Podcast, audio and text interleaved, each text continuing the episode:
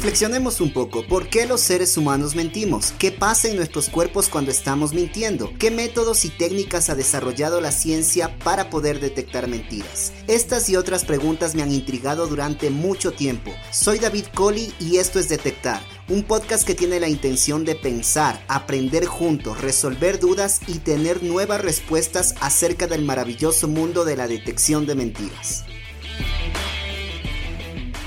Nuevamente, bienvenidos a un episodio más de este podcast llamado Detectar. Aquí su host David Coley. Ya estamos en nuestro cuarto capítulo de este podcast dedicado a la evaluación forense de la credibilidad. Antes de iniciar este capítulo, quiero felicitar a todos mis colegas y enviarles un fraterno abrazo ya que el día de ayer 29 de marzo estuvimos celebrando el Día Internacional del Poligrafista, así que un saludo enorme a todos aquellos profesionales apasionados por por la ciencia de la evaluación de la credibilidad. Y el día de hoy estamos con la continuación del tema que propusimos la semana anterior, llamado Ciencia y Poligrafía, y esta es la parte número 2. En el primer capítulo de Ciencia y Poligrafía hablamos sobre los enfoques contemporáneos y los enfoques modernos para la detección de mentira. Te comenté también qué dice la evidencia científica y qué proponen los autores más representativos en este tema. También sabemos que la poligrafía es una ciencia pero también una técnica forense para la toma de decisiones. Hablamos acerca de los estándares de Dauber y también acerca de las proxies y cómo nos ayudan a hacer mediciones indirectas cuando no tenemos un fenómeno físico.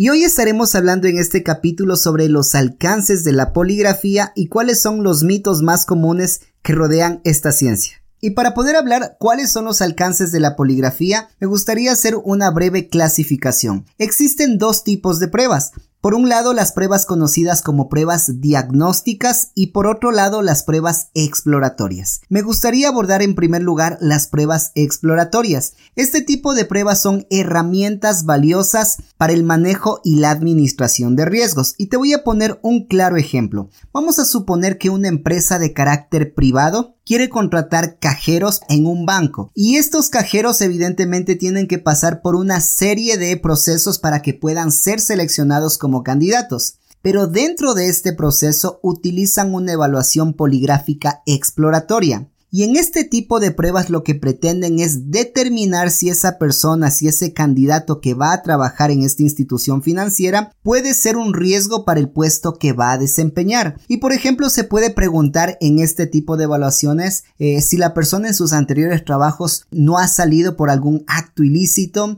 si no ha cometido actos que pongan en desmedro los intereses de la compañía de sus anteriores trabajos, si no ha tenido vínculos con organizaciones delictivas, si no ha cometido actos de corrupción entre otros temas de interés. Si te das cuenta, esta persona eh, lo que pretende es conseguir un trabajo, pero la empresa lo que pretende es minimizar los riesgos al momento de la contratación de este personal. Y aquí en este tipo de evaluaciones se abordan varios temas. Son de carácter preventivo y nuevamente insisto, aquí no hay un hecho conocido. Aquí no hay un delito por investigar. Lo que pretendemos es explorar si esa persona puede ser un riesgo para el puesto que va a desempeñar. Este tipo de evaluaciones minimizan el riesgo al momento de la selección y contratación de personal de confianza. Pero no solamente se utiliza en el ámbito privado, también se utiliza en el ámbito gubernamental. Por ejemplo, varios países en Latinoamérica dentro de la fuerza pública seleccionan candidatos igual de confianza para fuerza pública, policía, militares eh, y personas que van a trabajar en lugares estratégicos del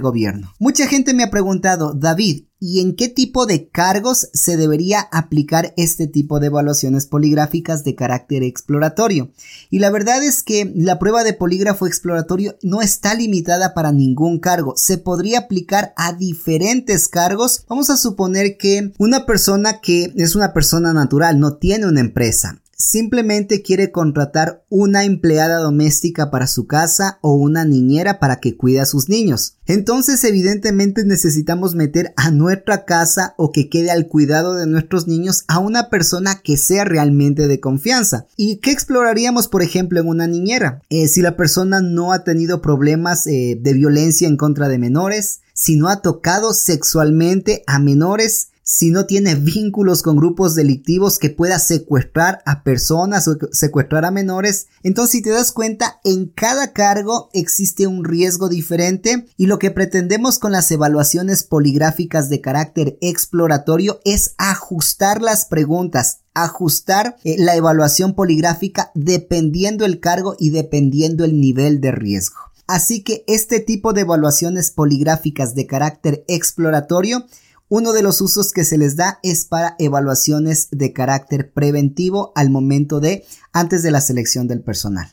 Pero este tipo de evaluaciones poligráficas de carácter preventivo exploratorias no solamente se utilizan al momento de la selección del personal, sino de manera periódica. Hay empresas que antes de contratarle a una persona utilizan este tipo de pruebas poligráficas, pero una vez que ya está dentro de la institución, cada año o cada seis meses de manera periódica, las utilizan para mitigar los riesgos y para evaluar a su personal y de cierta manera reducir los riesgos de beneficio beneficios ilícitos, de actividades delictivas, de vínculos con organizaciones delictivas, entre otros factores de riesgo. Recordemos que las conductas se modifican en el tiempo y lo mejor que podemos hacer como empresarios, como instituciones, es evaluar al personal de manera periódica o permanente, insisto, para mitigar el riesgo y como un elemento disuasivo dentro de las organizaciones. Lo hacen a nivel estatal, pero también lo hacen a nivel privado. También esta prueba de polígrafo de carácter exploratorio, aparte de ser utilizado en evaluaciones preempleo, aparte de ser utilizado en evaluaciones periódicas y de permanencia personal que ya está trabajando dentro de una institución, se utilizan en países como Estados Unidos para programas de postconvicción de agresores sexuales. Y déjame te explico. Una persona que ha sido detenida, ha sido condenada por alguna agresión sexual, sea a menores o a personas mayores de edad, y ha cumplido un cierto tiempo de su condena, sale con la libertad condicional, pero antes de salir con esta libertad, se somete a una serie de requisitos para mantener esa libertad ya que el Estado está devolviendo a la calle a un individuo que no sabe si realmente está rehabilitado. Y si esta persona no está en tratamiento, si esa persona no está en supervisión, es altamente probable que reincida en su conducta. Entonces, cada cierto tiempo esta persona tiene que presentarse una prueba de polígrafo para saber si no ha incurrido en conductas de riesgo que puede poner nuevamente en peligro a la sociedad y detonar conductas por las que fue encarcelado inicialmente. Entonces, insisto, este tipo de pruebas para postconvicción de agresores sexuales, que son programas que tienen en Estados Unidos, sirven para una persona que ha salido con libertad condicional, está bajo tratamiento, está bajo supervisión y de manera periódica, cada seis meses o cada que el Estado lo solicite, tiene que acercarse a una evaluación poligráfica exploratoria por ejemplo, a este tipo de personas se les hace eh, preguntas eh, si ha estado en contacto con menores, si se ha acercado a menores, si es que ha estado solo con menores, incluso así sean sus hijos, no puede estar solo con menores, si ha visto cualquier tipo de pornografía, si ha consumido alguna sustancia psicotrópica, ya que se ha demostrado que todas estas conductas pueden ser factores de riesgo que desencadenen nuevamente comportamientos que puedan ponerle en riesgo a él y en riesgo a la sociedad. Hasta aquí hemos visto la utilidad que se les da a las pruebas de polígrafo de carácter exploratorio, preempleos, rutinas y también para programas de postconvicción de agresores sexuales. Por otro lado tenemos las pruebas diagnósticas. Estas pruebas diagnósticas también podemos dividirla en dos, las pruebas evidenciarias y las pruebas de investigación. Déjame te lo explico. Las pruebas diagnósticas evidenciarias son utilizadas como medio de prueba en procesos judiciales. Evidentemente hay que hacer un mutuo acuerdo entre las partes, hacen mutuo acuerdo, tanto la defensa como el ente acusador acuerdan preguntas, acuerdan metodología y estas pruebas diagnósticas eh, se las utilizan dentro de procesos judiciales como elementos probatorios. Pero también existen las pruebas eh, diagnósticas que no se utilizan eh, en la corte o en procesos judiciales y estas pruebas diagnósticas se utilizan en investigaciones. Vamos a suponer que una empresa sufre un robo de una caja fuerte. Existen 20 personas de la empresa que son sospechosas de haber hurtado o robado esta caja fuerte y lo que hacen es utilizar muchos medios de investigación pero dentro de estos medios utilizan una prueba de polígrafo de carácter diagnóstica investigativa. Y lo que pretendemos con este tipo de pruebas es cerrar las brechas y abrir líneas de investigación. Es decir, de los 15 sospechosos, de los 20 sospechosos que tengamos en este hurto o robo de dinero de la caja fuerte, posiblemente en la prueba de polígrafo salgan, eh, reprueben dos personas. Es decir, se llega a determinar de manera probabilística que esta persona mintió a las preguntas de polígrafo relacionados con el tema del dinero de la caja fuerte. Si te das cuenta al principio tenías entre 15 o 20 sospechosos y al final después de haber aplicado toda la investigación y utilizar las pruebas de polígrafo de carácter diagnóstico investigativas, se llegó a determinar que hay dos personas que reprobaron el polígrafo. Entonces, si te das cuenta con las pruebas de polígrafo diagnósticas, a nivel investigativo nos va a permitir determinar de una manera probabilística qué persona participó, qué persona cometió este delito qué persona está mintiendo frente a las preguntas de prueba de esta investigación. Hasta aquí hemos visto las pruebas de polígrafo exploratorio y también las pruebas de polígrafo de carácter diagnóstico. Mucha gente me pregunta, David, ¿cuál es la diferencia entre las pruebas de polígrafo exploratorias y las pruebas de polígrafo diagnósticas? Y es que en las pruebas de polígrafo exploratorias no hay delitos consumados. Vamos a explorar factores de riesgo. En cambio, en las pruebas de polígrafo diagnósticas ya hay un delito consumado y lo que vamos a determinar con la evaluación poligráfica si una persona responde con o sin veracidad a esas preguntas de prueba de la investigación que estamos realizando. Otra de las preguntas que me suelen hacer es ¿qué tan confiables son las pruebas de polígrafo, tanto diagnósticas como exploratorias? Y partamos de una base, no existe ninguna prueba en el mundo que sea 100% exacta, ya que como pruebas se maneja evidentemente intervalos de confianza y márgenes de error. Las pruebas de polígrafo arrojan resultados probabilísticos y no deterministas. Las pruebas de polígrafo exploratorio de asunto múltiple han demostrado que proporcionan tasas de precisión con una media de 85% y un rango de confianza del 95 que va desde el 77 al 93%. Por otro lado, las pruebas de polígrafo diagnósticas de evento único, de evento específico, han demostrado que proporcionan tasas de precisión del 89% con un rango de confianza del 95, que van desde el 83 hasta el 95%. Así que hasta aquí hemos visto cuáles son los alcances de la poligrafía. Ya sabemos que existen pruebas de polígrafo exploratorias y también las pruebas diagnósticas. Por otro lado, en este capítulo vamos a hablar acerca de los mitos de la poligrafía. Mito número 1. Los resultados de las pruebas de polígrafo son 100% confiables. Y como te había mencionado, la realidad es que no existe una prueba como tal que arroje resultados deterministas. Las pruebas de polígrafo, al igual que varias pruebas utilizadas en ciencia, arrojan resultados probabilísticos y no resultados deterministas. Recordemos, se maneja intervalos de confianza y márgenes de error. Si bien es cierto la prueba poligráfica no es 100% confiable, es estadísticamente significativa y arroja resultados que son superiores al azar. Mito número 2. El único método para evaluar la credibilidad es el polígrafo.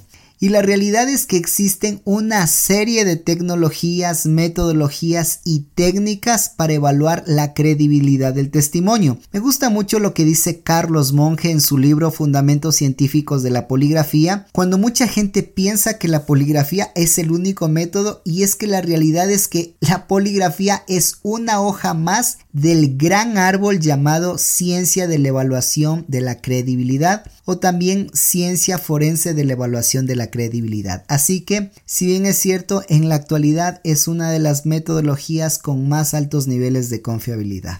Otro de los mitos es una prueba poligráfica es súper rápido, dura media hora. Y la realidad es que los estándares internacionales de práctica han determinado que una evaluación poligráfica cumplida en todas sus etapas dura aproximadamente entre hora y media y dos horas. Siguiente mito, la gente dice que el polígrafo es un detector de mentiras y la realidad es que no existe una máquina como tal, una técnica, una ciencia o una metodología que mida mentiras, que evalúe mentiras. Recordemos que la mentira es un fenómeno amorfo que carece de sustancia física. En poligrafía medimos básicamente las proxies del engaño que habíamos hablado en el capítulo anterior, pero sobre todo la poligrafía, el polígrafo es un medidor de saliencia, es decir, a dónde se va toda nuestra atención, todos nuestros recursos atencionales, todos recursos psicológicos si a las preguntas de comparación o a las preguntas relevantes. Otro de los mitos que he escuchado y también me han preguntado y es que si es posible o no engañar al polígrafo. Y la realidad es que el polígrafo es un instrumento, una máquina y la poligrafía una metodología y obviamente es propenso al engaño. Recordemos que el ser humano no es perfecto, los instrumentos no son perfectos.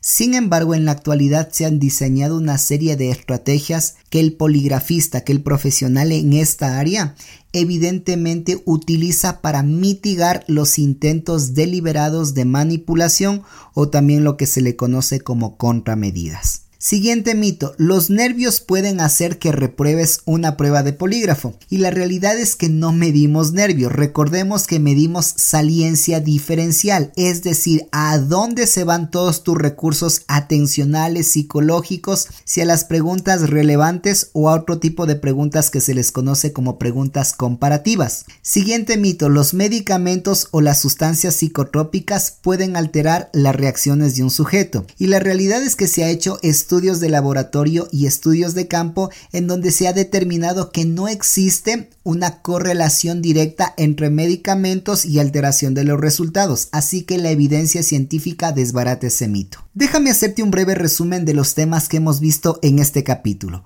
Número uno, hemos visto los alcances de la poligrafía, los tipos de prueba que existen en materia de poligrafía, en qué casos se utilizan las pruebas exploratorias y las pruebas diagnósticas, los niveles de confiabilidad que arrojan este tipo de pruebas. Los resultados de las pruebas de polígrafo son probabilísticos y no deterministas. ¿Cuáles son los mitos más comunes en relación a materia de poligrafía?